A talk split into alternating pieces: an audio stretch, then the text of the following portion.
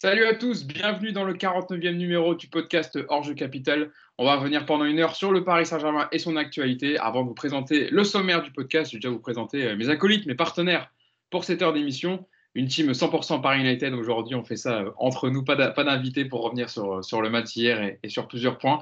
Tout d'abord avec nous, Mousse. Ça va, Mousse? Salut Hugo, salut tout le monde, ça va très bien, merci. Avec nous également Yacine Amned. Salut à tous. Et Adrien Rivéran, rédacteur en chef chez Paris United, qui fait son retour dans le podcast. Hein. vous l'avez vu déjà plusieurs fois cette saison. Et là, il revient avec nous pour, pour parler du, match avant l'Atalanta de mercredi. Ça va, Adrien? Ça va, ça va. Ça va et toi? Ah bah écoute, impeccable. Les présentations sont faites. Je vais vous présenter le sommaire de l'émission. On va parler en, première partie rapidement du match amical, euh, si on peut appeler ça, de préparation contre Sochaux hier au Parc des Princes à huis clos. Euh, courte victoire 1-0 euh, du Paris Saint-Germain face à Sochaux. On passera ensuite aux déclarations de Leonardo hein, dans sa compte de presse un peu informelle qu'il a, fait face aux, journalistes en off. On reviendra également sur, la possible absence de Marco Verratti, victime d'une blessure au mollet contre l'Atalanta. On, on, détaillera justement quel compo aligné face à l'Atalanta avec toutes ces blessures. Je vous le disais donc, on va commencer par, le match, même si évidemment il n'y a pas grand-chose à dire. Courte victoire 1-0 du Paris Saint-Germain face à, face Sochaux, une équipe de D2, sur un but de Choupo-Moting offert hein, par le gardien socialien, hein, un renvoi sur, le, sur Florentin Pogba qui a fini dans les pieds de, de Choupo-Moting, pénalty manqué par Leandro Paredes également, mais voilà. Euh, avant de revenir un peu rapidement sur la compo, euh, voilà, c'est un match de préparation sans en être un vu le nombre d'absents parmi les titulaires. Hein. Je rappelle, il y avait Neymar, Icardi, Kimpembe ou encore Marquinhos qui étaient absents. Euh, Mousse, voilà, c'était un match de préparation sans en être un vu la compo alignée et les absences et, surtout par rapport à l'intensité. Et je rappelle, c'était un, match amical avec deux périodes seulement de 40 minutes de jeu. Ouais, bah, je pense qu'on a clairement vu que c'était surtout pour, faire, pour donner du temps de jeu à ceux qui n'en ont pas eu pendant les, les, cinq rencontres. Après, euh, est-ce qu'il y aurait eu plus de titulaires si on n'avait pas eu la prolongation? J'ai un doute, peut-être qu'il aurait ajouté quelques joueurs, mais le fait que certains ont, ont joué deux heures euh, face à, Lyon, je pense que voilà, il a, préféré, je, pense qu'il a préféré les mettre au repos et surtout pas prendre de risques. On en reparlera en deuxième partie. L'infirmerie commence à, se remplir assez sérieusement.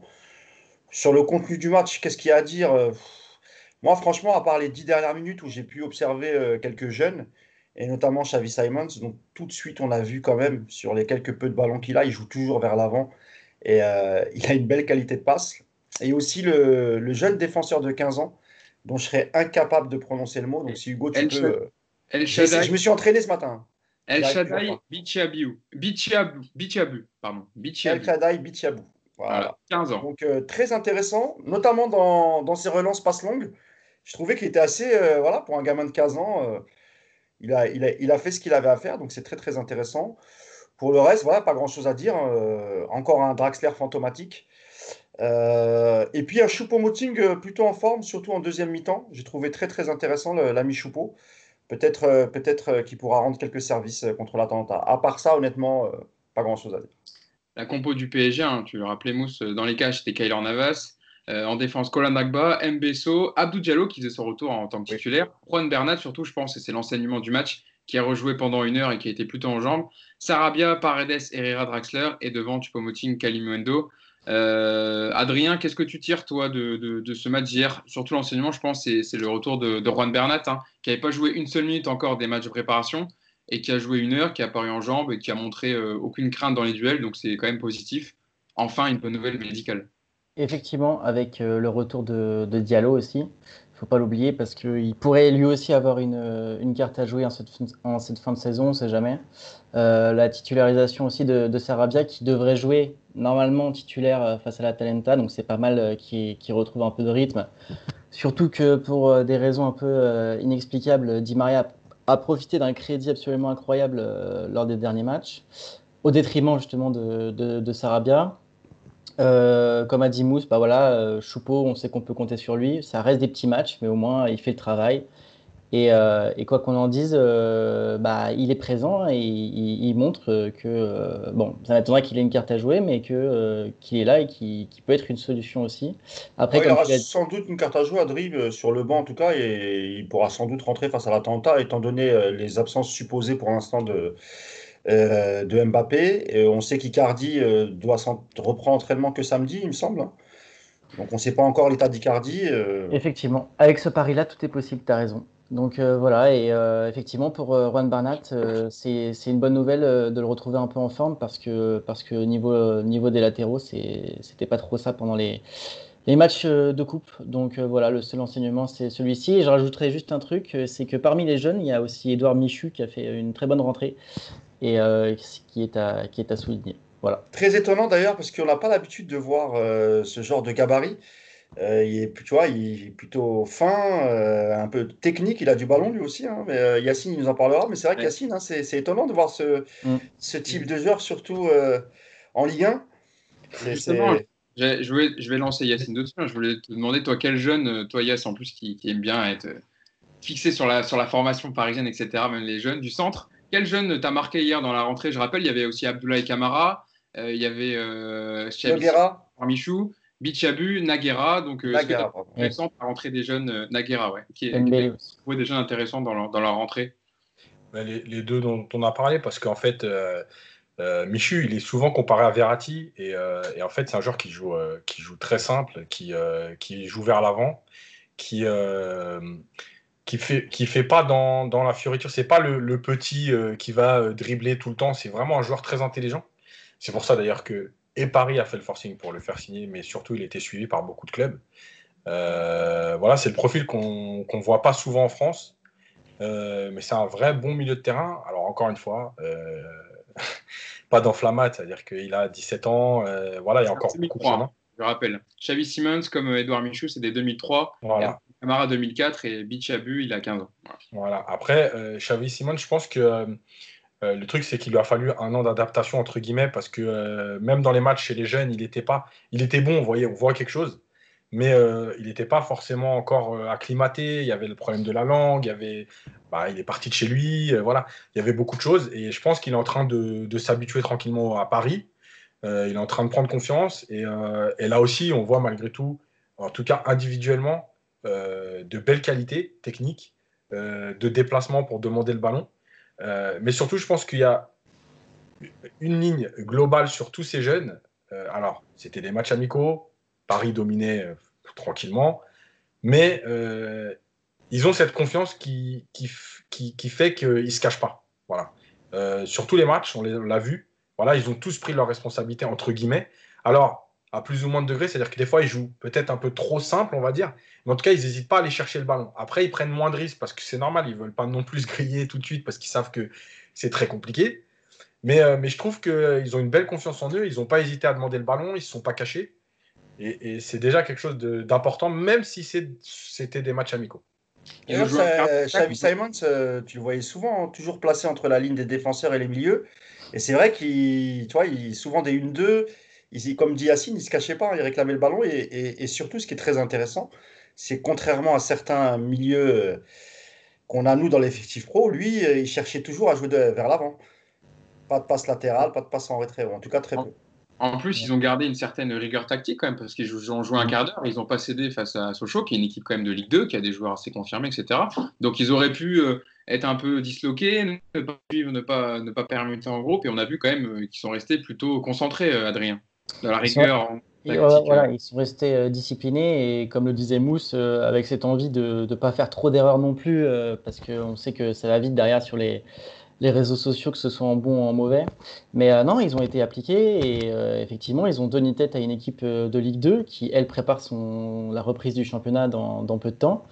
Donc non, ils n'ont ils ont pas triché. Alors effectivement, parfois, ils il manque peut-être un peu de, prise de risque, mais, c'est normal. Et effectivement, Xavi Simons, on le voyait souvent essayer de demander la balle dans l'intervalle, d'être un peu frustré même de, temps en temps de ne pas l'avoir. Euh, voilà, et puis à l'image de, Michu, même Case Ruiz, euh, eh ben, on sent qu'en fait, euh, bah, ils ont du talent et après, c'est juste bah, comment ils vont, ils vont gérer ça. mais bon, ça, c'est le travail des, entraîneurs des catégories plus jeunes. Et de Cali, aussi. Et aussi, qui a été très intéressant, je trouve. Il y a une... match en entier. Hein. Ouais, il y a une action, tu sais, quand il est dans la surface et qu'il contrôle la poitrine, il est entouré de trois joueurs, il fait parler sa puissance, il est dos au but, il, euh, il, conserve le ballon, il protège son ballon. J'ai trouvé qu'il ressemblait un peu à Batshuayi dans sa façon de. Tu sais, tout en puissance, tu vois. Gestuelle, etc. même dans son. Ouais, ouais, ouais, Il a quelque chose de, de l'attaquant puissant qui se retourne assez vite et, euh, non, très intéressant, je trouve. Mm. J'espère qu'on le reverra souvent. Euh, euh, si, si, par exemple Choupo-Moting n'est pas prolongé au-delà, sait-on jamais. J'espère vraiment qu'il fera partie parce qu'il peut apporter quelque chose qu'on n'a pas devant. En fait. Et puis, de toute façon, vu les priorités au mercato, euh, c'est pas l'attaque, etc. Donc, ce sera plus le milieu et la défense renforcés. Donc, il a une vraie carte à jouer la saison prochaine en, en doublure de Mauro et Cardi. On aura l'occasion d'en reparler. Et c'est là aussi qu'il faut, qu'on voit Tourelle s'il peut inclure dans, dans ce groupe les, les, les, jeunes qui ont été intéressés ailleurs. Et d'ailleurs, Michu, Michu peut très bien faire une doublure euh, pour, euh, pour Verratti. On a vu que Rennes n'a pas hésité à faire entrer dans la rotation euh, Kamavinga à 16 ans. Pourquoi pas essayer avec Michu? Moi, j'ai trouvé très très intéressant ce joueur. C'était intéressant parce qu'il disait, enfin, l'anecdote est amusante. Deux ans avant, il était stagiaire chez Bein Sport et donc deux ans après, il se retrouvait sur les pelouses euh, titulaires avec le, enfin, en, il rentrait, c'est ses premières minutes avec le PSG en match amical. Donc c'est un, bel accomplissement pour lui en espérant des, des lendemains encore meilleurs. Euh, je pense qu'on a fait le tour sur, sur le terrain et le sportif. On va passer à, à peut-être ce qui s'est passé hors terrain, en coulisses c'est peut-être plus intéressant pour nous de revenir dans le podcast. Euh, c'est cette conférence de presse un peu informelle que Leonardo a tenue aux journalistes hier, comme il aime le faire, on va dire deux, trois fois par an, on va dire loin des caméras. Et Leonardo a tenu à revenir sur plusieurs sujets et faire passer quelques messages hein, devant les, journalistes. Alors, je, vais vous donner quelques citations, etc., qu'il a fait, puis on revient dessus euh, quand vous, voulez. Euh, tout d'abord, il a voulu chasser la négativité ambiante né des blessures de Verratti et Mbappé. On y reviendra tout à l'heure. On fera un point médical ensuite. Euh, c'était déjà ce message qu'il avait lancé en marge du huitième de finale aller contre Dortmund. On se souvient euh, sur le plateau du Canal Football Club. Je cite Leonardo euh, hier. Je suis optimiste avec un groupe très engagé. On ne veut pas entrer dans, la psychose. Il n'y a pas de malédiction. Il faut arrêter avec ça. On a une équipe qui pourra être compétitive en quart de finale de C1. Et surtout aussi, il a rajouté, il y a vu un groupe très soudé. Je n'ai jamais vu une équipe où pour chaque anniversaire, chaque anniversaire pardon, ils sont 40. Donc ça, au moins, pour le point de vue le point de vue collectif et la force du groupe, euh, il a été clair. Mais il a aussi, euh, le dirigeant brésilien a aussi voulu glisser quelques petits tacles, hein, notamment au, regard du contexte hein, qui n'a pas aidé les, clubs français, à hein, la crise du Covid évidemment. En cause aussi le calendrier et certains choix pour les coupes nationales. Je cite toujours Leonardo. La Coupe de France, on l'a jouée peut-être pour faire plaisir au président de la FFF, Noël Le On a une Ligue 1 qui va commencer le même jour que la finale de Ligue des Champions le 23 août. C'est vrai qu'Yacine, en tout cas sur ce point-là, Leonardo, euh, il marque, enfin, en tout cas, il marque un point quand même, parce que c'est vrai que c'est un peu c'est un peu contradictoire ou un peu euh, étonnant que la finale de Ligue des Champions pour tous les, on va dire, les clubs, les, gros clubs européens se joue le 23 août, alors que nous, on redémarrera notre championnat, ça, on va être un peu décalé, quoi. Ouais, après pour moi, ils marquent pas de points parce que euh, qu'est-ce qu'ils ont fait pendant trois mois? Ils ont laissé le champ libre à Noël Legret, donc faut pas venir se plaindre aujourd'hui. Donc c'est trop facile aujourd'hui de dire et ceci et Noël Legret. Noël Legret, il vous a mis à l'amende. vous êtes tous cachés, tous tous les présidents, à part Rolas, mais qui a fait tellement de n'importe quoi que peut-être qu'il aurait mieux fait de se cacher. Parce qu'il a tout demandé, il a demandé l'arrêt, la prolongation, le gel du classement, le classement de l'année dernière. Bref, il a tellement tout fait qu'il s'est perdu. Mais à part lui, en tout cas, tous les autres, ils se sont cachés. Donc c'est trop facile de venir aujourd'hui dire ouais, la Coupe de France, bah, fallait pas la jouer. Fallait envoyer la CFA. Fallait, fallait dire nous, on veut pas jouer. Fallait euh, à un moment donné dire nous, on veut reprendre. Voilà, ils étaient où tous pendant trois mois? Ils étaient nulle part. Donc aujourd'hui, c'est trop facile de, jeter comme ça le truc. Noël Legret, il a pris le dessus sur vous. Voilà, il a fait ce qu'il a eu envie. Et il l'a fait, il a mis ses deux finales de coupe en place. Et vous êtes allé les jouer. Voilà, et c'est tout. Le reste, c'est le reste, franchement, c'est de la littérature. C'est parler dans le vide. C'est pour moi, c'est inutile et il marque pas du tout de points. Et au contraire, euh, c'est même pour moi aujourd'hui l'inverse en tout cas. Merci euh, Yas d'être d'accord avec moi. euh, non, je savais très bien, de toute façon, je voulais vous lancer un peu là-dessus parce que je savais que vous n'étiez pas d'accord euh, avec, avec les phrases de Leonardo Mousse. Sentiment un peu similaire à, Yacine? Bah, il, a, il, a raison, il a raison sur ce qu'il dit sur, sur Le Gret. Ça, on ne peut pas lui enlever. Après, moi, je suis d'accord avec Yacine. Mais sur, sur ce qu'il dit, ça, on en parlait avec Yacine en off. Ça, ça raconte en fait la, culture foot en France. C'est-à-dire qu'on te fait reprendre une finale, on te fait reprendre le championnat le 23, alors que tu as deux équipes de ton championnat qui sont encore qualifiées pour la Ligue des Champions. Euh, L'Olympique lyonnais qui va jouer son huitième et en plus qui part euh, avec euh, à la mi-temps une qualification. Et là, ils vont faire la seconde mi-temps. Et tu as Paris qui, est en quart de finale et qui joue sa place en demi-finale. Et, au milieu de ça, tu as, le Gret bah, qui, te fait arrêter le championnat. Mais par contre, il tient, ce que, il tient sa Coupe de France, sa finale de Coupe de France. Donc oui, sur ça, il a raison. Euh, sur, les autres, sur ses autres déclarations, et notamment sur l'arrêt de la, Ligue 1, moi, je suis entièrement d'accord avec Yacine. C'est, enfin, comment tu peux venir dire euh, que tu es désavantagé alors que lorsqu'il euh, il fallait parler et t'exprimer, euh, il n'y avait personne. Ni Nasser El Khalifi, ni Leonardo, ni personne. Donc, venir pleurer en disant on nous désavantage alors que tu avais l'occasion, parce que le Paris Saint-Germain, il pèse dans le, paysage footballistique français quand même. Sa parole, elle pèse. Peut-être qu'entre Nasser et Leonardo, euh, avait soutenu Olas. Et même si je suis d'accord avec euh, Yacine, euh, au début, Olas, il s'est un peu éparpillé et son discours était un peu flou. Mais à la finale, c'est lui qui avait raison. Et personne ne l'a soutenu, que ce soit les dirigeants du PSG et tous les autres dirigeants. Et d'ailleurs, certains dirigeants, ça les a arrangés, comme Marseille, parce qu'ils avaient une qualification directe en, en Ligue des Champions. Donc voilà, après, on parlera un peu de la protection des arbitres, etc. Je vais, je vais laisser la parole à Adrien, mais là-dessus, franchement, Leonardo, il aurait, peut-être dû s'abstenir sur ces sujets-là. Je vais te lancer là-dessus, Adrien. Je, donne déjà les déclarations de Tourelle et je te fais rebondir dessus. Euh, donc, il est également revenu sur l'attitude hein, de Saint-Etienne en finale de Coupe de France, où euh, les, les Stéphanois ont, intéressé quand même pas mal de coups aux Parisiens pendant le match. Donc, je cite Leonardo. On a vu comment la SSE s'est comportée. Et il a regretté également, Leonardo, que Neymar ne soit pas suffisamment protégé par les arbitres je cite toujours euh, le dirigeant brésilien, vous dites qu'il fait des roulades, etc. Mais il subit trop de fautes, c'est réel, il n'est pas protégé. Il a également critiqué euh, l'AFLD, l'Agence française de lutte contre le dopage, coupable selon lui d'avoir effectué de trop longs contrôles avant le dernier entraînement précédant la rencontre contre Saint-Etienne. Euh, et après, je vous parlerai, je te fais réagir dessus déjà, Adrien, et ensuite je vous parlerai par rapport au, Il adresse un manque, enfin, il fait un rapport qu'il y a un manque d'équité face au rythme de compétition d'Atalanta Bergame. Adrien, sur les déclarations sur, sur Neymar et sur le comportement des joueurs face à lui.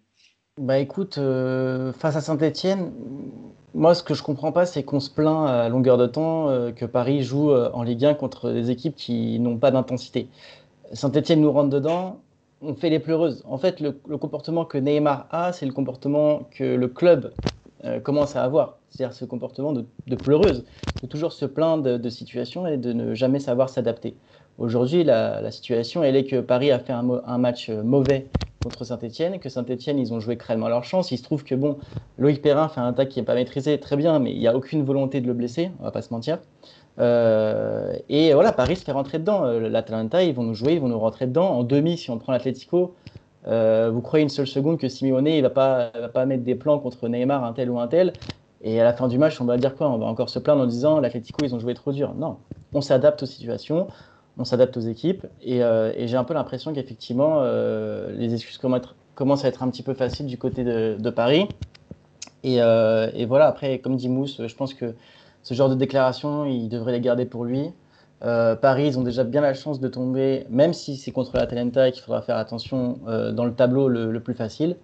Et bah, à eux de, prouver qu'ils ont le niveau pour passer après toutes les humiliations qu'on a subies les dernières saisons. Quoi. Voilà. Yacine, tu voulais réagir juste, alors, le Wimbledon des bad boys, euh, ça n'existe plus dans le football. Donc l'intensité, pas de problème. Ce qu'a fait Saint-Etienne, je te le dis direct, ils font en Ligue des Champions, ils finissent le match à 7. Euh, pas persuadé. Hein. Ah bah, je te le dis. Ah, il a raison, Yacine. c'est rouge. Moi, j'allais te répondre la même chose, personnellement. Et, euh, la sortie du gardien qui vient euh, déboîter Marquinhos sur 30 mètres, c'est rouge. En Ligue des Champions, je te le dis tout de suite. Donc, moi, je veux bien l'intensité, il n'y a pas de problème. L'intensité, sur les actions de Saint-Etienne, par exemple l'action sur le poteau et tout, Là, il n'y a pas de problème. Par contre, sur le reste, je ne suis pas du tout d'accord. Déjà, la première action sur Neymar, en Ligue des Champions, elle est déjà à la limite. Mais, euh, mais en fait, le truc, c'est que euh, c'est effectivement là où je suis d'accord, c'est que la plainte, euh, à un moment donné, il faut taire. Tu vois parce que parce que c'est trop facile tout le temps d'aller chercher les arbitres, d'aller chercher ceci, cela. Ça, je suis d'accord, il n'y a pas de problème. parce que en fait, euh, euh, quand Leonardo fait semblant de mettre la pression, en fait, il est en train de faire tout l'inverse. Et déjà, Paris n'est pas aidé par les arbitres. Et en rajoutant ça, on va rajouter encore tout ce qui, tout ce qui est négatif en fait autour du club. C'est-à-dire que l'histoire autour de Neymar, euh, les blessures, etc. Et donc, je pense que encore une fois, moi pour moi hier, Leonardo, franchement, il s'est trompé sur beaucoup de choses. Et sur ça, il s'est encore trompé parce que je partage pas l'avis d'Adrien sur le fait que Saint-Etienne a, a, joué le jeu qu'il fallait. Mais par contre, je partage l'avis sur le fait qu'à un moment donné, il faut se taire. Voilà. Adrien, tu veux répondre ou je passe à la suite? Non, mais écoute. Euh, j'aimerais bien aussi intervenir. Ouais, juste, je finis, pas, tu vas réagir, t'inquiète pas. je, finis juste, après je te laisse la parole. De dire qu'en en Ligue des Champions, euh, Paris, c'est rarement l'équipe qui est au-dessus de l'autre. Donc en fait, les cartons sont plus distribués à Paris Euh, quel autre adversaire L'Atlético, on les a tous vus jouer ici à peu près euh, mille fois. Euh, ils ont joué comme Saint-Etienne, la plupart du temps ils jouent comme Saint-Etienne, ils finissent jamais à 7. Donc après, après je comprends ce que tu veux dire. Effectivement, Saint-Etienne, peut-être que sur le match, il mérite de finir à 9, voire à 8, je sais pas. Mais oui, c'est ça le problème, c'est ça. Parce que l'intensité, c'est une chose, les coups, c'est autre chose. C'est pour ça que je veux bien qu'on différencie les deux. L'intensité qu'a mis Saint-Etienne dans le public. Tu pourras jamais empêcher des L'agressivité, non. L'agression plutôt, même pas, c'est pas l'agressivité. Oui, bien sûr. Moi, ce que je voulais dire à ce sujet, c'est que si tu prends la, la première demi-heure, tu parlais de. C'est vrai, Adrien a raison quand il dit que on se plaint qu'en face, il n'y a jamais personne. Souvent, c'est des équipes regroupées euh, qui jouent en bloc à 10, bloc bas, etc. Sauf que si tu prends le cas de, de Lyon pour la finale de Coupe de la Ligue, la première demi-heure de Lyon, c'est ça qu'on appelle l'intensité, Adrien. Eux, ils n'ont pas mis de coups. Ah, les Stéphanois, pendant 90 minutes, ils ont tout le temps mis des coups. Et, c'est là, là que je rejoins Yacine. C'est qu'il ne faut pas confondre agressivité euh, et, intensité. L'agressivité, l'agressivité, elle est nécessaire dans le football. Hein. Et, normalement, tu dois l'associer à une intensité. Mais sauf que ce qu'a ce fait euh, Saint-Etienne, j'ai l'impression que le coach leur a dit les gars, techniquement, vous n'êtes pas au niveau, donc rentrez-les leurs dedans. Et c'est vrai que Paris n'aime pas ça, mais tu peux rentrer dans une équipe sans forcément mettre des coups. Lyon l'a très bien fait la première demi-heure avant de baisser de pied. Voilà, après, après, Lyon, ils n'ont pas les mêmes joueurs que Saint-Etienne. Chacun joue avec ses armes. Euh, Lyon, c'est la deuxième équipe, euh, enfin la meilleure du championnat de loin. Donc ils bah ont non, ils ont fini euh, le classement aujourd'hui. Ils sont septième. Ouais, mais, ouais, mais tu vois, au niveau d'effectif, ils battent quand même la Juve, quoi. Ils sont capables sur un match de sans jouer. Ils sont fait battre par Bruges et par, tu vois, je peux te sortir des. Ah, ça c'est Lyon, effectivement. C'est pour ça, c'est une très bonne équipe, Lyon. Attention. Hein. Mais, euh, euh, tu vois, euh, Saint-Etienne a fait ce qu'avait, fait Strasbourg et ce qu'avait fait Nîmes, à Nîmes. Tu te rappelles la blessure quand, quand, Mbappé prend un rouge sur une réaction, tu vois comment le mec l'agresse. Et ben voilà, ça, c'est pas du foot. Ça, c'est du MMA, c'est du catch, c'est ce que tu veux, mais c'est pas du foot. Le ballon, tu le vois jamais. Tu vois que des crampons, des pieds, des mecs qui se roulent par terre. Le ballon, il vit pas. C'est mon avis, hein, Adrien. le, le, le, débat est intéressant. Je vous laisser, je vous laisser réagir dessus. On continue dans les déclarations de Leonardo hier adressées aux journalistes. Ensuite, il a parlé du, rythme de, compétition beaucoup plus important de l'Atalanta Bergame, hein, le prochain adversaire du Paris Saint-Germain en Ligue des Champions. Euh, L'Atalanta qui a joué 13 matchs officiels hein, depuis le 21 juin, le PSG seulement 2, avec évidemment en plus les, les, matchs amicaux. Je cite Leonardo On a été cassé dans notre rythme par rapport au mois de mars, on arrive dans des conditions différentes des autres, et pourtant la première règle érigée par l'UEFA, on doit avoir des conditions pareilles pour tout le monde, et aujourd'hui ce n'est pas comme ça. Alors, euh, Yacine, sur ça, tu es d'accord qu'il a, raison ou pas Ou il a, encore tort? Mais en fait, ce qu'il dit, il a, il a raison. Il n'y a pas d'équité aujourd'hui. Mais sauf que le problème, c'est qu'il faut savoir pourquoi il n'y a pas d'équité. Et là où il a tort, encore une fois, on en revient à ce qu'on a dit tout à l'heure, c'est qu'il fallait se battre pour reprendre le championnat. Euh, si les autres, ils ont joué 13 matchs, c'est bien qu'à un moment donné, la fédération italienne a dit, vous pouvez reprendre le football. La fédération française a dit non. Donc, ce n'est pas de la faute de l'UFA. L'UFA demande une équité. Euh, oui, dans l'absolu. Mais après, l'UFA, elle n'a pas dit, chaque elle a bien dit en plus au début du Covid, chaque fédération va gérer comme elle veut. Elle a voulu mettre un coup de pression à la Belgique. Ça s'est vite retourné, elle s'est dit, ok, d'accord, on vous laisse gérer. Voilà, nous, on organise notre Ligue des Champions ou nos Coupes d'Europe, la fin. On vous laisse gérer le reste. Les classements, tout ça, c'est pas nous. Voilà. Bah, eux, ils ont fait. La Fédé a décidé de ne pas rejouer. Tu peux pas mettre ça sur le dos. Ça veut dire quoi? Ça veut dire que la Fédé française a décidé de pas rejouer, donc on annule la Ligue des Champions? Mais c'est pas possible, c'est pas comme ça que ça se passe. Donc encore une fois, sur le fond, il n'a pas tort, mais sur la forme, il est en train de se tromper. Je termine les, la déclaration de, les déclarations de Leonardo. Donc, il a repoussé les questions mercato, évidemment, en disant que ce n'était pas pour l'instant le sujet. Et il a conclu la réunion en valorisant une saison déjà réussie. Et Mousse, je vais te lancer là-dessus. Comment le bilan peut être négatif? On a gagné 4 titres et on est en quart de finale de C1. Et si on perd, on va mourir? A-t-il terminé avec le sourire par rapport à cette dernière déclaration, Qu'est-ce que, ah, Moi, là-dessus, je suis en phase avec Leonardo à 100%. Qu'est-ce que tu peux, qu'est-ce que tu peux leur reprocher? Tu peux leur reprocher le contenu, le jeu, ça on l'a souvent fait ici. Et, euh, mais sur le reste, évidemment, euh, tu gagnes 4 trophées. Pour moi, ta, ta, saison, elle est réussie. Sur 4. sur 4. Donc l'entraîneur, il a rempli ses objectifs, notamment euh, la qualification au minimum en quart de finale, ce qu'il a obtenu. Après, on peut parler du contenu, on l'a fait. Et nous, on est des supporters, mais ça n'enlève pas euh, notre objectivité. Et je dis ça, deux minutes, je fais une parenthèse du coup, parce qu'on voit beaucoup de commentaires maintenant même sur YouTube, où dès que tu n'es pas d'accord, par exemple, avec Leonardo, moi, on m'a traité d'anti-Leonardo euh, sur, sur les commentaires euh, YouTube. moi, sachez juste une chose, les gars, je vais, je vais, comme ça, ça m'évitera de répondre sur YouTube, je ne perdrai pas mon temps. Moi, je suis un pro PSG. Voilà, c'est tout. C'est-à-dire que moi, les dirigeants, les joueurs, euh, ils passent, il y en a qui passent, il y en a qui reviennent. je ne sais pas si vous comprenez ce que je veux dire. Donc, euh, quand Leonardo fait des choses bien, on le dit toujours. Et puis, quand Leonardo, d'après nous, fait des sorties qui nous paraissent, euh, voilà, pas ah bah. intéressantes ou pas justifiables ou justifiées, ben on va le dire. C'est tout. Ça ne fait pas de nous des anti-Leonardo. On, aime tous, on a adoré le joueur, on, a adoré, on adore le dirigeant, il n'y a aucun problème. Mais les gars, il faut vous calmer un petit peu. Euh, Leonardo, euh, il, peut, il peut se tromper comme, euh, comme tout le monde, c'est un être humain. et là, dans sa com, à part ce que tu viens de dire, Hugo, là, je suis vraiment 100% d'accord avec lui. Et, sur la dernière phrase qu'il dit, on va pas mourir sans éliminer, évidemment, c'est une compétition. Il y aura qu'un seul vainqueur, les gars, qu'un seul.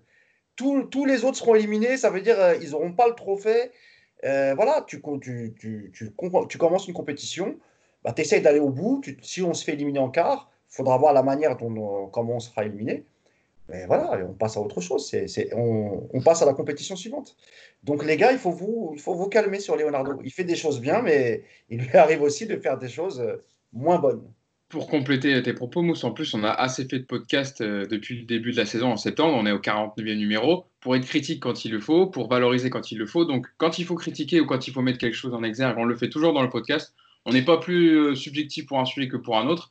Nous, ce, dont on, parle et on défend et on décrit, c'est l'actualité du Paris Saint-Germain. Après, évidemment, il peut y avoir euh, chacun a son avis sur les sujets, sur Leonardo. Mais on a, on a valorisé Leonardo pour son mercato, par exemple, mais on peut aussi bah, critiquer Leonardo sur ses paroles, etc. mais c'est bien de faire un petit rappel. tu as raison, tu as raison. C'est pour ça que je te l'ai à le dire. Et d'ailleurs, une dernière chose, pareil sur les papiers. Euh, là, récemment, Yacine a fait un papier sur Icardi où on a eu quelques infos en disant que le staff n'était pas très, euh, très rassuré et surtout très satisfait euh, des prestations d'Icardi et, et, du fait qu'il n'écoute pas trop les consignes, parce qu'il y, a eu très peu d'appels, on l'a vu, il n'a il a, il a pas fait de contre-pressing, enfin je veux dire, on l'a tous vu, on n'invente rien. Donc même là-dessus, euh, Yacine se fait insulter parce qu'il parce qu'il dit qu'il il, dit qu'il a été mauvais. Mais quand il a été très bon, Yacine, je peux vous sortir les papiers, il l'a encensé de la même manière. Donc les supporters, vraiment, il faut. Euh, on est nous sommes des amoureux du PSG, Adrien, Hugo, Yacine et toute la rédaction du, de, de, Paris United, mais on ne vous rendrait pas service si on écrivait ce que vous voulez, ce que vous avez envie de lire. Nous, on n'est pas là pour ça. Et si, c'est ça que vous cherchez, il ne faut pas lire nos articles. Voilà. Et sinon, j'espère que vous continuerez à les lire. Hein, non, c'est évidemment.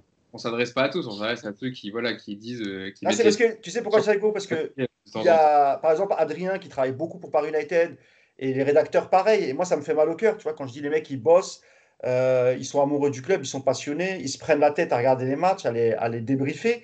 Et, euh, et, quand tu vois qu'il y a des imbéciles qui viennent, qui, sur la base du titre, vont t'insulter de Ah, mais vous êtes devenu comme l'équipe, alors qu'ils n'ont même pas lu l'article. Et c'est des articles qui, qui, qui, sont, qui traitent uniquement du terrain. Il n'y a pas de polémique dedans, il n'y a rien. Euh, Yacine est un ancien coach, il sait de quoi il parle. Ça s'arrête là, les amis, c'est tout. Il faut, le pas dire voir le mal partout. C'est une partie minime, hein, évidemment, des commentaires qu'on a. On a beaucoup de... Évidemment, évidemment. mais on a souvent tendance à parler des commentaires négatifs, mais évidemment, il y, a, souvent des commentaires positifs. Adrien, tu veux réagir euh, là-dessus?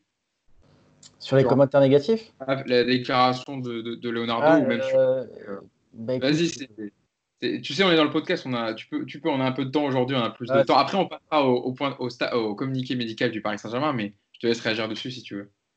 Non, mais écoute, euh, Leonardo, euh, Leonardo, comme j'ai rien d'autre à rajouter, il a, il a raison là-dessus. Après, effectivement, il y a beaucoup de constats en fait euh, sur des situations qui sont déjà établies, donc il n'y a, a pas trop de plus-value en fait à, ces déclarations. Personnellement, c'est ce que je trouve, et je pense qu'on pense tous un peu la même chose. Après, le seul mérite que ça a, c'est effectivement bah, qu'on en parle aujourd'hui que du coup, bah, on laisse un peu les joueurs tranquilles, ce qui n'est peut-être pas plus mal. Après, moi, j'ai juste un la saison du PSG, forcément, elle est réussie, on va pas se mentir. Après, on a tellement été euh, traumatisés les années précédentes que là, on voit enfin un, petit rayon soleil avec un tableau qui, s'annonce quand même plutôt favorable. Après, ça ne veut pas dire qu'on va atteindre la finale ni la demi-finale, on ne sait pas.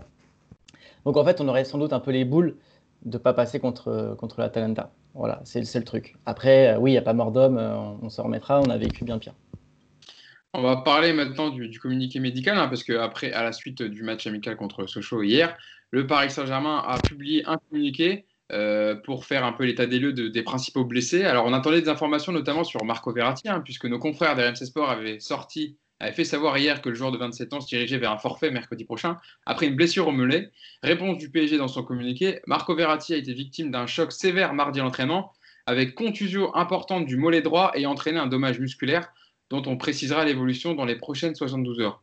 Déjà sur le point euh, Verratti, euh, Yacine, euh, une, inflammation, enfin une contusion importante du mollet droit comme ça, c'est quand même assez douloureux et ça demande confirmation. C'est pour ça que les 72 prochaines, 72 prochaines heures vont être importantes. Ouais, alors rapidement, moi j'ai vu la vidéo qui tourne un peu ce matin. C'est hein, c'est ça, un contact à l'entraînement avec Verratti. C'est pas vraiment un contact, c'est un duel et le pied de Verratti reste planté dans la pelouse. Donc c'est pas un coup de Choupo-Moting dans le mollet de Verratti. C'est en fait, ils sont au duel tous les deux, ils jouent le ballon et le pied de Verratti passe entre les jambes de Choupo-Moting et il se bloque dans l'air. Mais quand il veut redémarrer, on sent que ça tire. Il lève la jambe tout de suite. Voilà, encore une fois, il y, a, deux problèmes. Le premier, c'est que c'est une blessure musculaire, donc c'est beaucoup plus compliqué à gérer. Et le deuxième, c'est que euh, sur une blessure euh, musculaire, euh, il y a toute cette partie où il y a peut-être du sang. Et en fait, il faut toujours attendre avant d'avoir un diagnostic plus précis. Euh, voilà, ça c'est la première chose. La, deuxième chose que je voulais dire, c'est qu'en fait, euh, il faut jamais oublier que les blessures musculaires, elles sont dues à plein de critères. Et en fait, le problème de cette finale de Coupe de la Ligue avec ses 120 minutes, euh, personne en fait peut les, mettre de côté.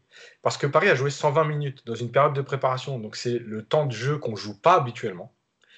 Euh, sous une chaleur étouffante, parce que je rappelle que vendredi, il faisait très très chaud. Et, euh, et en fait, euh, tout ça, c'est pas prévu dans le programme. Et les blessures, elles peuvent être dues à la fatigue, à la chaleur, déshydratation, au stress. Hier, il faisait aussi chaud pendant l'entraînement, à l'hygiène de vie, évidemment. Et en fait, tout ça additionné, on n'est pas dans la bonne période. Donc, là, effectivement, il y aura Peut-être qu'on en discutera après, mais euh, j'en avais parlé dans la préparation du PSG. Il y a quelque chose à dire sur la préparation, pas encore une fois sur euh, euh, comment ça a été fait par rapport à ce qu'on avait dit, la vivacité et tout, parce qu'on ne peut pas travailler sur le foncier. Mais il y aura peut-être des choses à dire sur la date, etc., de reprise. Alors, je vais déjà terminer le, communiqué. Avant de, parler, évidemment, de se projeter sur la Talenta. Dans ce même communiqué, le PSG a en revanche acté le forfait de Levin Kurzawa hein, pour le quart de finale de Ligue des Champions lui qui était sorti sur blessure contre Lyon. Le latéral gauche euh, souffre, je cite, d'une lésion musculaire à la cuisse droite contractée lors de la finale de Coupe de la Ligue. Une reprise est prévue avec le groupe dans les deux semaines, donc c'est plutôt quand même une bonne nouvelle que Juan Bernat ait joué une heure hier et plutôt en forme. Et enfin, le communiqué termine sur l'état de santé de Kylian Mbappé, hein, qui est touché à la cheville droite, je le rappelle, depuis la finale de Coupe de France euh, remportée contre Saint-Etienne. Je cite le Paris Saint-Germain. Il continue son protocole de reprise comme prévu. Il a repris la course sans ballon sur les terrains du centre d'entraînement Oredo. Euh, Mousse, après, euh, Thomas Tourel a confié. Ouais, vas-y, euh, Yacine. Je termine sur Verratti parce que j'ai oublié un truc. parce qu'il marche avec des béquilles. Alors, il faut savoir que quand on a une blessure musculaire comme ça et au niveau du mollet, pour prendre le moins de risques possible et pour soulager la blessure, il faut marcher avec des béquilles parce que le mollet, en fait, vous en servez tout le temps. C'est-à-dire mhm. qu'une blessure à la cuisse, vous n'avez pas besoin de votre cuisse pour marcher. Le mollet, vous faites ce que vous voulez, vous montez des marches, vous marchez, vous avez besoin du mollet. Donc, pour soulager, il vaut mieux marcher avec des béquilles. Ça ne veut pas dire que c'est très grave. C'est ça, C'est juste une précaution. Voilà. Tu fais bien. Merci, docteur. Merci, docteur Amel. euh, Mousse, je terminais sur, sur Kylian Mbappé. Euh, Thomas Tourel a confié à Margot Dumont, à nos confrères de Sport, avant la rencontre euh, d'hier, qu'il était sûr que Mbappé ne serait pas titulaire. Sa seule chance était d'être dans les remplaçants. Donc, au moins sur Mbappé, et puis par rapport au communiqué du Paris Saint-Germain, on sait qu'il ne jouera pas euh, titulaire au moins le, quart de finale. Bah là, il n'y a plus de suspense. Là. Il, mm. il a déclaré en conférence de presse. Et d'ailleurs, il y avait, quand on a fait sortir le papier sur Icardi, euh, les informations qui nous étaient parvenues, c'est qu'ils étaient tellement déçus par Icardi que si par bonheur euh, Kylian Mbappé pouvait être, rétabli à temps pour, euh, pour le 12 août, il, aurait sans doute songé à, mettre Mbappé à, la pointe de l'attaque et peut-être laisser Icardi sur le banc, mais en, jouant toujours en 4-3-3. Donc, s'il est, est, dans le groupe et sur le banc, c'est déjà bien. Ça, ça, si le match est mal engagé, eh ben, tu, sens, tu sais que vers la fin, tu pourras peut-être lancer ta flèche Kylian Mbappé. Et nous, on a besoin, contre l'Atalanta, c'était vraiment le facteur. Enfin, il y avait Neymar, mais surtout lancer le, compter sur la rapidité d'Mbappé pour, les contres. Donc, on va voir. Après, sur, euh, sur Verratti, euh, moi, je, enfin, voilà, je, je pense que ça va être comme Mbappé. Ça veut dire qu'ils vont tout faire pour qu'il soit dans le groupe. Et si jamais on prend l'eau au milieu, bah, il pourra peut-être rentrer à la fin pour un peu amener un peu de sérénité pour essayer de ressortir les, ballons un peu plus proprement. Et, d'ailleurs, le débat d'après, on, se projettera sur quel milieu. Mais si Verratti n'est pas apte, il faut faire les bons choix. et c'est là que ça va être intéressant de voir comment le coach Tourelle, parce qu'on sait que lui, dès qu'il a des blessés, il est en difficulté. Et, bah, comme il ne s'occupe pas trop des remplaçants, bon, eh ben, là, les remplaçants, il faut les concerner. Donc, comment tu fais? Je vais te lancer dessus justement, Adrien, sur quel compo euh, faire la, contre l'Atalanta, mais t'en parlais, euh, euh, Mousse. La conf de presse rapidement de Thomas Tourelle, je vous redis quand même ce qu'il a dit. Hein. il s'est montré inquiet avant le quart de finale. concernant Marco Verratti, nous sommes inquiets. Il a pris un gros coup. On doit attendre. Je ne sais pas exactement le diagnostic. Nous sommes inquiets. Et sur l'état des troupes en général, il a répondu pas bien, c'est une grande certitude, un grand problème. En plus, il nous manque trois joueurs en plus avec Edinson Cavani, Meunier et Kouassi. C'est le premier match pour Juan Bernat. Thilo Kerr n'était pas disponible en raison d'un coup contre Lyon. C'est toujours la même chose quand on arrive vers un match de Ligue des Champions. Il y a des choses négatives, je ne sais pas pourquoi. Et puis sur Mbappé, il avait rajouté euh, on joue avec des champions, les gars, on ne joue pas un match amical, c'est un quart de finale et on arrive avec 4-5 mois de pause contre une équipe qui a fini la compétition. Il essaie tout, Kylian, il fait 24 heures sur 24. Est-ce qu'il peut y arriver? Et si oui, est-ce qu'il peut faire une grande performance? Donc lui, par rapport à Leonardo, quand même, s'est montré euh, plutôt inquiet. Yacine, avant de lancer Adrien, tu pour, lever la Pour terminer sur Mbappé, euh, parce que pareil, on a lu des choses, il a repris la course. Encore une fois, oui, on peut reprendre la course, mais le problème de la cheville, c'est au niveau des appuis, des changements de direction. Et vous pouvez reprendre la course, faire 20 km si vous avez envie, mais le premier changement de direction. Et oui, vous si tu vas tout droit, il n'y a pas de souci. Ah oui, voilà. Donc en fait, euh, on, lit un peu tout. Euh, les gens essayent de se rassurer en disant il a repris la course, mais il peut reprendre la course pendant 10 jours en ayant encore mal quand il va faire un changement de direction, un appui sur latéral. Donc ça veut rien dire du tout. En fait, il n'y a que lui qui pourra savoir s'il est capable. Mais en tout cas, il n'y a pas de signe positif parce qu'il a repris la course. on a souvent parlé dans le podcast, euh, Adrien, je pense que tu as entendu justement que Marco Verratti et Mbappé allaient nous être très utiles pour sortir du pressing euh, féroce de l'Atalanta. Bon, a priori, les deux ne sont pas là. Donc, Adrien, je pose la question. Plus Verratti qu'Mbappé quand même. Oui, mais les deux sont pour leur vitesse et leur rapidité et leur technique. On ressortir la balle rapidement et puis aussi pour, ensuite... Je parlais en termes de pressing surtout. Oui. Oui, bien sûr. Adrien, la question est simple, c'est comment jouer sans Marco Verratti et Mbappé? Quel compo aligner? Est-ce que ça rebat les cartes au milieu de terrain? Euh, Oui et non, parce que comme disait le Mousse, dès qu'il y a un blessé, Tourelle panique et quand il panique, il met Marquis au milieu déjà. Donc je pense que Marquinhos au milieu, on va pas pouvoir y échapper. Ensuite, euh, Gay euh, non plus. Après, c'est quel sera le troisième euh, larron à côté d'eux? Et là, ça devrait se jouer normalement entre, entre Paredes et, Herrera. Gay?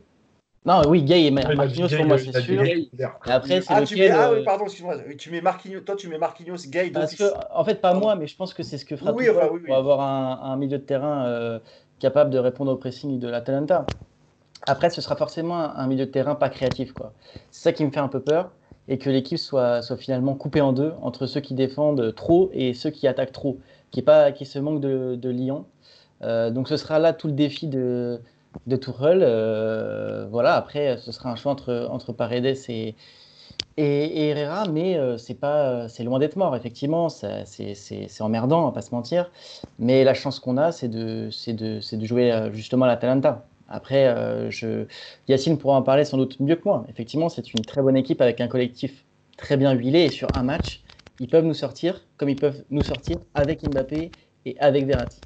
C'est une évidence. Après, ce sera à Paris de trouver des solutions collectives, surtout, je pense, parce qu'on voit très bien qu'ils sont à court physiquement et que je pense que d'ici mercredi, ça va pas changer non plus euh, du tout au tout, Donc euh, les solutions, elles seront collectives, un peu à l'image de ce qu'ils ont fait contre, Dortmund, sans Verratti, euh, par exemple. Euh, et ben voilà, faudra mettre les coronets sur la table et, surtout le montrer en Ligue des Champions, ce que Paris a du mal à faire depuis euh, quelques années maintenant. Donc voilà, au niveau de la compo, c'est surtout au milieu de terrain. Après, j'imagine qu'à gauche, ce sera Bernat, dans l'axe Kimpembe, euh, Thiago Silva, Navas au but. Et ça, c'est aussi un truc important, je vais vous laisser la parole après, c'est que Paris n'a pas pris de but encore dans les six matchs qu'ils ont fait de, préparation et de coupe. C'est toujours, c'est toujours bon à prendre et on a vu que s'il y en avait bien un qui était au niveau, c'était euh, Navas. Effectivement, tu as raison, Adrien. Euh, notamment la finale de, coupe de, de, coupe la Ligue pardon, contre, contre Lyon. Euh, Yacine, comment jouer alors face à l'Atalanta sans Marco Verratti, sans, sans le petit hibou? Euh, Parce que Adrien en parlait dans un milieu de terrain. C'est vrai que, évidemment, on pense que Tourelle va mettre Idrissa Gueye malgré ses contre-performances hein, depuis la, reprise. Moi, j'aurais bien vu un petit milieu de terrain Paredes, Herrera et, et. Mais après, est-ce que, est que Tourelle fera ces choix-là? Yacine, toi, ton... Malheureusement, je pense que Marquinhos au milieu, c'est acté. Voilà, je pense qu'il y avait déjà un doute quand il y avait tout le monde. Ah, euh, voilà, il ne faut pas oublier non plus que. Parce que si tu ne mets pas Marquinhos au milieu, en fait, tu ne mets pas Silva. Enfin, tu mets Marquinhos derrière avec Kimpembe, donc tu ne mets pas Silva. Je pense que le discours de Tourelle, on l'avait déjà analysé plusieurs fois sur Silva, le capitaine, etc. Donc ça l'arrange aussi. Euh, du coup, il y a une place pour tout le monde. Euh, après, autour, le problème, c'est Herrera, c'est bien. On sait qu'il a le niveau. On sait qu'il a déjà fait des très bons matchs ailleurs. Au PSG, il n'a pas assez joué. Là, il a bien joué quand même. Il a, fait quand même des rentrées intéressantes. Mais voilà, il a fait, voilà, contre Lyon notamment. Mm. Euh, c'est son vrai rôle. Euh, Paredes, on le sait que c'est plus un joueur devant la défense. Et le problème, c'est que, que ce soit à deux ou à trois, parce qu'en équipe d'Argentine, il joue aussi comme ça. Euh, est-ce que un peu plus haut devant Marquinhos, il serait à l'aise, il pourrait apporter? Alors moi, je pense que oui, parce qu'il a une frappe de balle, parce que techniquement, il est, pas mal. Maintenant, le problème, c'est toujours un peu de se dire ce joueur-là, est-ce que trop haut, on va pas perdre? Justement, parce que plus tu joues haut, moins tu auras de passes longues à faire, une partie de son jeu. Voilà, je sais pas. Moi, moi, moi si c'était moi, je partirais. Alors, à la limite, le vrai, c'est Paredes, Gay, Herrera. Ensuite, s'il y a Marquinhos, bah, je, je tenterai le Paredes Herrera en ayant Gay de côté. Euh, parce que Gay en même temps, bah, je pense qu'il peut aussi apporter. Je pense que c'est plus le joueur capable de rentrer dans le match plus facilement justement qu'un Paredes par exemple. moi, j'aimerais carrément qu'il tente un truc euh, inédit en fait.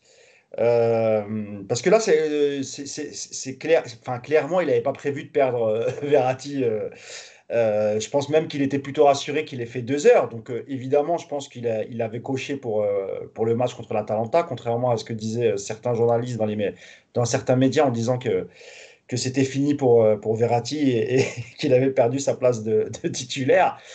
il faut être fou pour penser ça quand même. Donc, moi, je me dis, au lieu de mettre Marquinhos au milieu et que tu as un, un, mec comme Bernat qui revient, bah, pourquoi pas tenter une défense à 3 Kimpembe et Marquinhos euh, et, Silva, ce qui permettrait à Bernat, qui est plus à l'aise offensivement, de jouer plus haut. À droite, Kerrer, il semblerait que ce soit compromis. Euh, il te reste Dagba, mais tu peux aussi mettre un Sarabia, par exemple. Tu vois et, euh, et, du coup, au milieu, tu peux faire jouer tout le monde, en fait. Tu vois Tu peux faire jouer, du coup... Il te reste 4 joueurs à mettre là. Tu en as mis 6. Tu as mis 3 défenseurs, 2 pistons, un, un, un gardien ouais, enfin pour le piston, je te dis Sarabia parce que, parce que Dagba, pour moi, euh, à ce poste-là, vu qu'offensivement, il apporte rien. Thilo Kerrer, il devrait être revenu euh, normalement. Enfin, il serait peut-être à court de forme, mais euh, il, bah, est pour le mettre. Hein. S'il est apte, effectivement, tu peux le mettre couloir droit, ailier droit, pas de problème. Enfin, un peu plus haut comme Bernat, son penchant à gauche. Et puis après, tu me dis, il me reste, il me reste 4 quatre, quatre, places, c'est ça, tu m'as dit hein? Ouais, 4 places, bah oui, t'en as 6, il t'en reste 4. Bon, bah alors c'est foutu. Donc c'est pas, c'était pas le bon schéma alors, parce que je pensais que j'ai mal compté. Parce que moi, à la base, je me suis dit une défense à 3, un milieu à 5, tu vois, avec les deux ailiers. Euh, Bernat et, euh, imaginons Kerrer. Et en fait, les trois du milieu, en fait, tu vois. Euh, Gay, Paredes, Herrera. Et après, il te reste deux places devant. Ah oui, Icardi, Neymar. Donc si, si, c'est bon, en fait. Et si, c'est bon. Bah oui, c'est bon, 5. Ah oui, bah, moi, en fait, moi, j'aimerais bien qu'il tente ça. En fait. Il te reste 5 places, pardon, excuse-moi. Et ben voilà, moi, si je devais faire une compo pour être sûr de, tu vois, que chacun joue à son poste, mm. et ben à part sur une défense à 3, un milieu à 5, enfin un milieu à 5, vous avez compris, un 3-5-2, quoi, tu vois.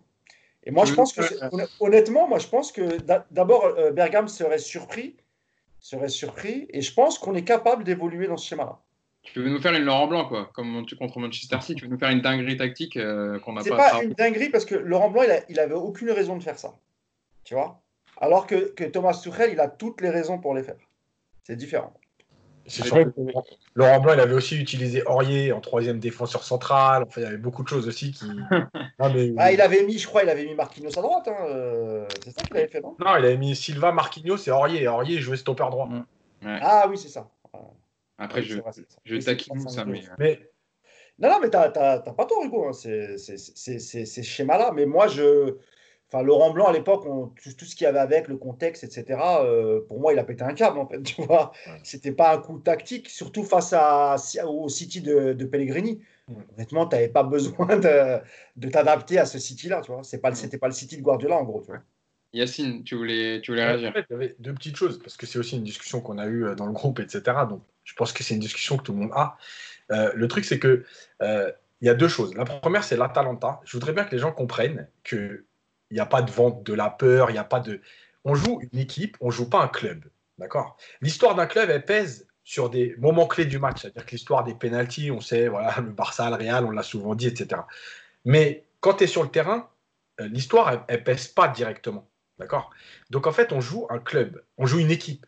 Cette équipe, cette année, elle a fait de, belles performances, notamment contre les gros championnats d'Italie. Elle a un jeu qui est spécial et en plus un jeu qui est censé poser des problèmes au PSG.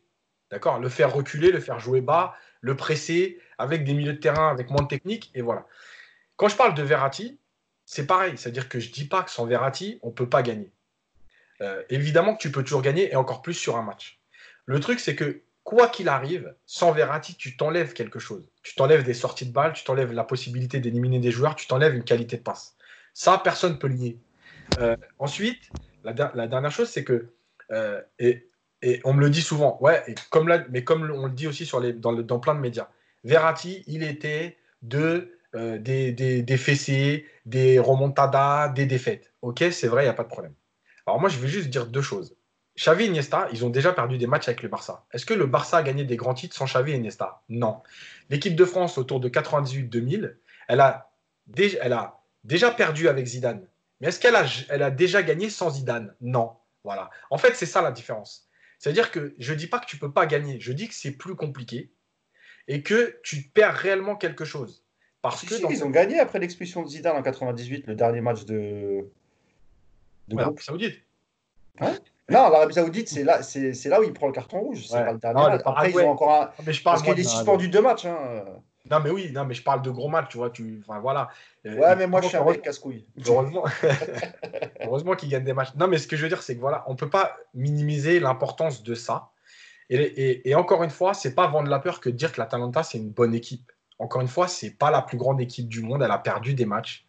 Mais, mais, euh, mais voilà. Et, aujourd'hui, les supporters, on a l'impression que quand tu dis ça, encore une fois, comme l'a dit Mousse tout à l'heure, juste, je vais finir là-dessus. On pourrait très bien dire Ouais, Paris, c'est plus fort que la Talenta, on est meilleur qu'eux, on va les défoncer. Voilà, et après.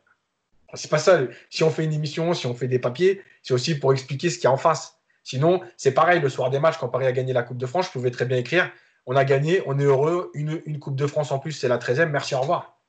C'est quoi En fait, c'est comme si aujourd'hui un supporter du Milan, avec l'équipe, même s'il y a une bonne équipe, hein, mais du Milan AC, je parle, devait, par exemple, il y a un match entre Milan AC et le PSG, et c'est comme si, au vu du palmarès du Milan AC, le supporter milanais disait Oh, mais nous, on est le Milan AC, on va les battre. Mais voilà. Alors que sur le papier, en fait, l'équipe du jour, bah, le PSG est supérieur au, au, Milan AC, en fait, tu vois. Mais, mais l'histoire du Milan AC, elle écrase celle du PSG. Il y a D'ailleurs, D'ailleurs, rappelez-vous l'Ajax l'année dernière avec la Juve.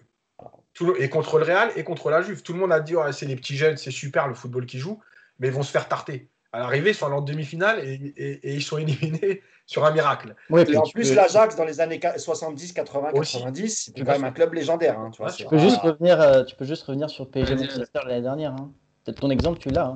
Tout le monde disait que tu allais Manchester, au final, c'est eux qui ont tapé. tout le monde disait que tu allais tarter les U19 de Manchester. Exactement. voilà. Exactement. Même, l'exemple que tu cites, Yacine, pour l'Ajax, hein, tu dis, bon, tout le monde disait qu'ils allaient se prendre euh, une fessée contre le Real Madrid, et au final, ils perdent contre un club qui n'a pas de palmarès, le Tottenham, qui avait, euh, qui avait, qui avait euh, sa place à jouer, etc. Donc, comme quoi, des fois, hein, histoire. C'est encore pire, c'est sur un match. Voilà, en plus. Donc là, il y aura, c'est sûr que ça, ça change beaucoup la donne. On, on, en a parlé souvent dans le podcast, mais c'est vrai que en jouant sur un match comme ça, sec sans aller-retour, tu vas pas avoir le choix de, tu vas pas pouvoir douter ou etc. calculer. Il va falloir attaquer d'entrée.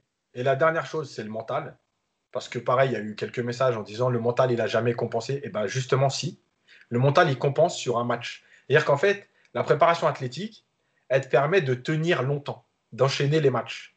Mais sur un match, même si tu es un peu moins bien physiquement, ton mental, il peut te permettre de te surpasser, de faire la course qu'il faut, le tac qu'il faut.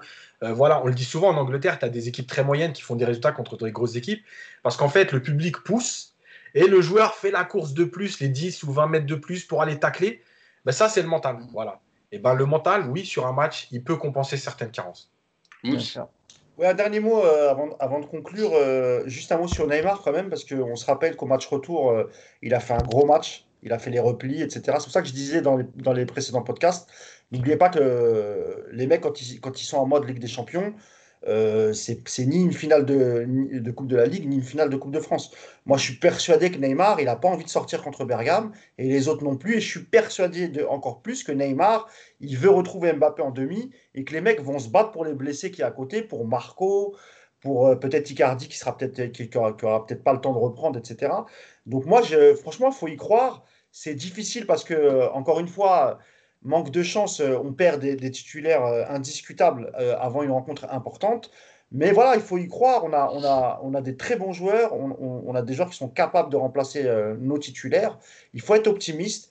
Et puis voilà, il faut compter aussi sur la motivation des joueurs. Ils ont l'air bien, ils sont souvent ensemble. On parle de pacte, etc. Et il un mot d'ailleurs que tu as dit tout à l'heure, Hugo, sur Leonardo, qui a encensé le fait que les mecs fêtent des anniversaires et tout. Mm. Bon, il le dit, il le dit hier en, de manière positive, euh, sauf que quand ça s'est passé, qu'il y a eu l'anniversaire de, de, Navas, Cavani, etc., qu'ils ont fêté entre les deux matchs de, de, Dortmund, au camp des loges, il a tapé quand même une gueulante en, leur disant que, étaient, que c'était des joueurs qui n'étaient pas responsables et qui renvoyaient une mauvaise image, une mauvaise image euh, du club mm. euh, en ayant fait fuiter les, les, les vidéos de la, de la, fête. Donc le discours, il m'a, voilà, ça m'a un peu surpris. ça. Ça a, aidé, ça a, aidé, sa cause de, de groupe euh, ensemble, etc., unis. mais, c'est bien qu'ils le disent, c'est bien qu'ils le disent devant les caméras, hein, parce que ça, ça, apporte une cohésion au groupe, etc. Mais, mais quand tu connais l'histoire, c'est marrant qu'ils que, prennent ça comme argument. Quoi. Bah, justement, moi je pense que c'est euh, une caresse déguisée. Ça veut dire en gros, vous êtes capable, vous êtes, il paraît que vous êtes un groupe, il y a 40 personnes à vos anniversaires, eh ben on va le voir. Mais moi je pense possible qu'il l'ait dit dans ce sens-là aussi. parce que je pense pas que justement c'était, puisqu'on connaît toute l'histoire des anniversaires et tout. Ça s'est très très mal passé d'ailleurs au camp des loges, Kyler Navas et Leonardo. Voilà, c'est un message déguisé, ça veut dire, eh ben, puisque vous vendez vos anniversaires, vous prenez en photo toute la journée tous ensemble, il paraît que vous êtes un groupe, ben, on va le voir. Mm. Moi je vous dis, ouais c'est vrai, c'est un groupe euh, qui vit bien, ils sont tout le temps ensemble. Montrez-le nous. Ah, c'est sûr que c'est une. C'est ce qu'ont fait les Parisiens à la fin de, de, PSG Dortmund. Ils ont tous regardé Léo en lui disant Tu vois. on avait parlé la semaine dernière. Voilà, tu vois. Et ensuite, ils lui ont dit Voilà, on, a fêté l'anniversaire, on était peut-être un peu alcoolisé, mais on, a, mais on a rempli notre objectif. Adrien. Ouais, non, mais tu as une double pression contre l'Atalanta, parce que tu as la pression de, de, gagner ton quart et la pression de jouer contre une équipe qui est outsider. Donc en fait, si Paris perd on dira ouais c'est la honte, vous avez fait votre pacte, ça tenait pas debout. Et si on gagne, tout le monde dira c'est normal, c'est l'Atalanta. Donc en fait, il n'y aura pas vraiment de prestige à gagner l'Atalanta, si ce n'est d'arriver forcément en, demi face à un adversaire où là pour le coup euh, ce sera 50-50. Donc Paris a énormément à perdre sur ce match. Euh, et effectivement, les joueurs ont beaucoup parlé. Et comme disait Yacine, je pense que son, sa petite euh, anecdote sur les, sur les anniversaires, c'est pour leur mettre une pression. il, est, il est adepte du double discours permanent, Leonardo. Euh, et, il fait passer ses messages. Et voilà, tout le, monde est, tout le monde est au courant, tout le monde sait ce qu'il a à faire, je pense, dans l'effectif. Après, euh, je pense que c'est une vérité de dire que Paris, euh, ils seront prêts le, jour J. Du moins, dans l'envie, il n'y aura pas de problème. Après, on n'est jamais à l'abri de se manger un penalty dès la deuxième minute, un carton rouge. je pense souvent à cet exemple-là, mais la Russie a bien battu l'Espagne en huitième de finale de la Coupe du Monde. Et voilà, ça peut arriver. Et ce sera comme ça. De toute façon, Adrien, la pression, quoi qu'il en soit, elle est sur le dos des Parisiens. Parce que Bergame, s'ils sortent, bah, on saluera leur parcours et on dira que c'est un parcours héroïque et on va les encenser dans la presse italienne. S'ils gagnent, bah, ils auraient créé l'espoir parce que c'est le tout petit Bergame avec un petit budget qui a sorti le monstre parisien et tout ce que ça représente. Donc euh, voilà, la pression, elle est sur les joueurs du PSG. Hein. Quoi qu'il arrive, maintenant, c'est à eux de servir de cette pression pour que ça, ça, ça, se transforme en motivation. Et comme je te l'ai dit, euh, je pense qu'aucun de membre de l'effectif ne veut perdre, ne veut sortir contre, contre Bergame. Bon, un petit prono avant de conclure le podcast. Là. Je sais que c'est difficile hein, parce qu'il y a beaucoup d'absents, etc. Mais allez, on se mouille un peu. Je commence avec toi, Yacine. Oh, depuis qu'on fait des pronos, on n'en pas eu un de bon. Justement, essaye de changer la donne. Euh, tente un truc, euh, je sais pas. non, mais je pense qu'il y aura des buts. Je pense que ce sera. Franchement, je vois Paris gagner 2-1. Euh, mais quoi qu'il arrive, je précise pour tout le monde là qui va écouter, même si Paris doit être nul et dégueulasse les trois prochains matchs, mais aller au bout. Mais évidemment que je prends, je tiens à le préciser. C'est-à-dire que j'aime le jeu, mais j'en ai rien à foutre. Hein. Ah, c'est clair que pour une finale avec des champions, le jeu, on n'en parlera pas trop dans le podcast. Hein. Mousse, prono, prono, prono. C'est dur, hein, c'est compliqué, hein, mais bon. C'est ouais, c'est dur, mais je pense qu'effectivement, ils attaquent tellement Bergame que je pense que. Après, même si on a un excellent gardien, hein, donc je pense qu'on peut prendre un but, mais je pense qu'on en mettra un de plus que l'adversaire. Voilà, je sais pas moi, 3-2, 4-3. Euh, un but de plus que l'adversaire, euh, je prends, ça marche dans les cotes. Euh, voilà, c'est ça. Un, but de plus que Bergame. Voilà. Et le conseil prono de, de Mousse, mettez votre argent dessus. Adrien, toi en plus, qu'il fait souvent des, des, articles pour les paris, etc., sur les matchs du PSG. Alors, toi, tu dis. spécialiste. Écoutez, c'est pronos. Non, mais ça me met une double pression. Vous allez mettre la daronne à l'abri, comme dit Adrien. Ouais, il faut. non, mais écoute, s'il n'y a pas de blessés supplémentaires parce qu'on n'est pas à l'abri ou un cas de Covid euh, pour Neymar, j'en sais rien. En tout cas, euh, je... devrais juste. Euh, t'imagines pas trop le pire, toi, c'est bien. Et avec Paris. qui décède, un truc, j'en sais rien. Non, écoute, toi, tu veux, toi, tu veux te faire insulter dans les commentaires, toi. Ah, ah tu veux te faire insulter. C'est pas grave. écoute, moi, je vois Paris qui passe et je sais pas. Moi, je, vois bien ouais, un petit, un petit 3-1. Voilà, euh, Bergame qui craque euh, à la fin du match parce que effectivement c'est une équipe qui est un peu joueuse et, j'ai bien peur que pour eux il se passe. D'ailleurs le gardien est peut-être forfait, c'est pas encore euh, officiel, mais leur gardien titulaire a grande chance d'être forfait, donc c'est encore un, ça peut rééquilibrer. Moi je vous annonce 3-1 avec minimum un but de Neymar. Voilà, on verra bien. Si vous me suivez, si vous voulez mettre la daronne à l'abri, suivez-moi. Sinon écoutez les deux autres, c'est pas grave les gars. La cote du but à d'Icardi doit être elle va être intéressante aussi parce qu'il n'est pas très bien, donc euh, il y a moyen qu'elle soit, elle soit intéressante à jouer. Bon, en tout cas, bah, les amis, on se donne rendez-vous euh, après le match. Hein, et, toi, et, toi, parce que tu vas ah, pas sortir comme ça. Moi, je dirais, moi, je dirais 2-1, moi. Je dirais 2-1 pour le PSG. Ou 2-2 et ça se joue euh, aux prolongations. Parce que je pense que quand même, ça va être, ça va être assez compliqué. Mais bon, après, l'avantage, c'est que c'est sur terrain neutre sans public, etc., ça remet un peu, on va dire, les conditions euh, un peu à zéro. En tout cas, pour ce qui est de l'ambiance, du mental, etc., parce qu'on a souvent dit, le Paris Saint-Germain, quand ils jouent euh, à domicile, ils ont peur, quand ils sont à l'extérieur, pression du public, etc. Au moins, il pas toutes ces questions. mais au moins, on a exclu toutes ces questions. Tu vois ce que je veux dire? Parce qu'on a combien de fois on a fait de débat sur avant Dortmund, le mur jaune, etc. Voilà, ça a, pris je sais pas combien de mais, mais d'ailleurs aussi dans les podcasts, on en a parlé. Mais au moins, on n'aura pas toutes ces questions. Ça sera le terrain et le terrain en tout cas, on se donne rendez-vous, hein, les amis, euh, après euh, le, quart de finale. Hein. le lendemain, le lendemain, podcast. prochain, on sera là pour débriefer tout ça en quart de, pour le quart de finale du Paris Saint-Germain contre l'Atalanta. Donc d'ici là, portez-vous bien. On espère aucune mauvaise nouvelle médicale pour le Paris Saint-Germain. Et puis on souhaite bon match à tout le monde et surtout au Paris Saint-Germain. Allez, salut, salut, à tous. Salut à tous.